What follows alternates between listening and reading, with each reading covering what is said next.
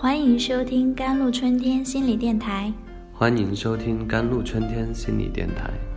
这里是一片心灵的小世界，在这里修身养性，这里是一个心灵的加油站，在这里修复保养。我是今天的主播 c e l i n e 做好情绪管理，让孩子赢在起跑线上。情绪管理是孩子成长的一部分，良好的情绪管理有助于孩子形成良好的性格，促进孩子身心健康的成长。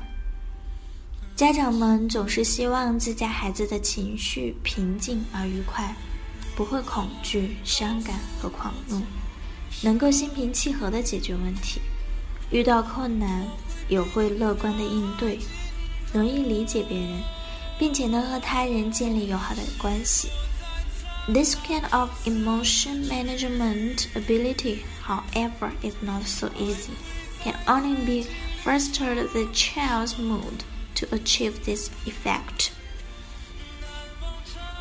然而，这种情绪管理的能力不是那么容易发生的，只能从小培养孩子的情绪，才能达到这一效果。 那么，应该如何培养孩子的情绪呢？第一步，认同孩子的情绪。当我们看到小孩发脾气、摔东西，或者闹情绪、大喊大叫时，总是第一时间去制止他们，并对着他们一顿斥责：“你怎么能摔东西呢？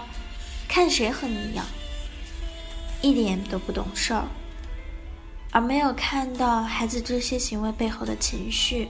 这样的效果很不好，会形成一个恶性循环。在心理专家看来，培养孩子情绪管理能力的关键是认同孩子的情绪。我们应该明白，孩子年龄还小，自控力不足，他们有情绪是正常的，并不是不可饶恕的。要知道，我们大人还有闹情绪的时候呢。其实孩子只是需要我们理解他们的情绪，得到理解后，他们便会平静下来。这时再慢慢讲道理，孩子也会听得进去。第二步，帮助孩子认识情绪，让孩子学会认识自己的情绪是非常重要的。在日常生活中，我们要有意识的引导孩子认识自己的情绪。如你脸红了，紧握拳头，这是生气的表现。然后告诉他这是正常的。我们在这样的情形下都会有这样的感受，这样孩子就能接受自己的情绪。最后，孩子便会慢慢的学会用合适的方式来表达自己的情绪。第三步，让孩子学会正确的表达情绪。当孩子因为被冤枉而委屈时，重要的是告诉他该怎么办。你要告诉他，有时候我们需要去接受，因为没有人能做到全知全能，人都有犯错的时候。如果孩子觉得自己被冤枉了，过后可以跟对方讲明白。If the children choose push at the children when he's angry. or break something to express emotions, and we cannot tolerate this kind of behavior. 如果孩子生气的时候选择推别的小朋友，或者摔东西来表达情绪，那我们不能容忍这种行为。如果我们只是一笑而过，那孩子肯定认为他这么做是对的， 以后会更加。变本加厉。此时，我们应该站在孩子的角度看待问题，对孩子说：“我们理解他的感受，可是打人和摔东西是不对的。打人伤害了别人，扔玩具会破坏东西。